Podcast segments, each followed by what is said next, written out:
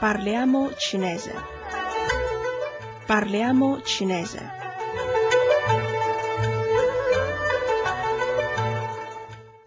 State ascoltando Radio Cina Internazionale. Nella lezione precedente abbiamo studiato la preposizione zai e le costruzioni collegate. Oggi illustreremo le frasi con predicato verbale a doppio complemento oggetto. In cinese alcuni verbi sono capaci di reggere un doppio oggetto. Nelle frasi in cui ricorre come predicato uno di questi verbi, l'oggetto indiretto, ossia il destinatario dell'azione, precede l'oggetto diretto. Questa costruzione è preclusa a tutti gli altri verbi che non sono in grado di reggere due oggetti. Tra i verbi fin qui studiati, i seguenti hanno doppio complemento oggetto. Jiao, insegnare. Gei, dare. Wen, chiedere. Huan, restituire. E Gao Su, comunicare. Per esempio. 张老师教我们口语。 Il maestro Zhang ci insegna la lingua parlata. 你 给他这本书。 Dagli questo libro.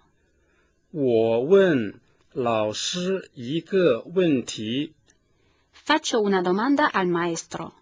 他还保罗这本书。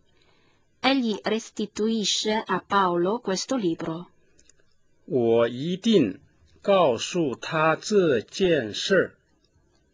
Gli comunicherò sicuramente questa cosa. Secondo l'abitudine cinese, quando ci si rivolge a un interlocutore, si fa seguire al cognome il suo appellativo o titolo. Per esempio, Zhang Lao Shi, il maestro Zhang, Luo Dai Fu, il dottor Luo, Xie Gong Cheng Shi, l'ingegnere Xie, Wang Jun Tong Xue, il compagno Wang Jun, Ora leggiamo insieme il seguente dialogo. 你认识不认识张老师？Conosci il maestro 张？认识, sì, lo conosco. 他教不教你们？È il vostro insegnante？教，他教我们口语。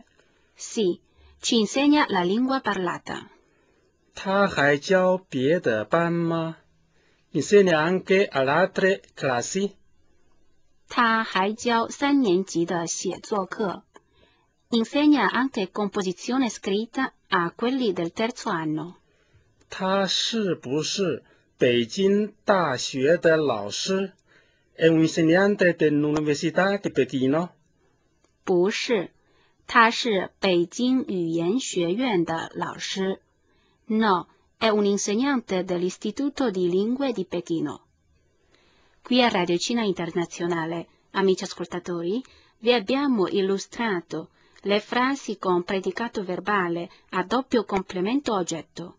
Grazie dell'attenzione e a risentirci alla prossima lezione.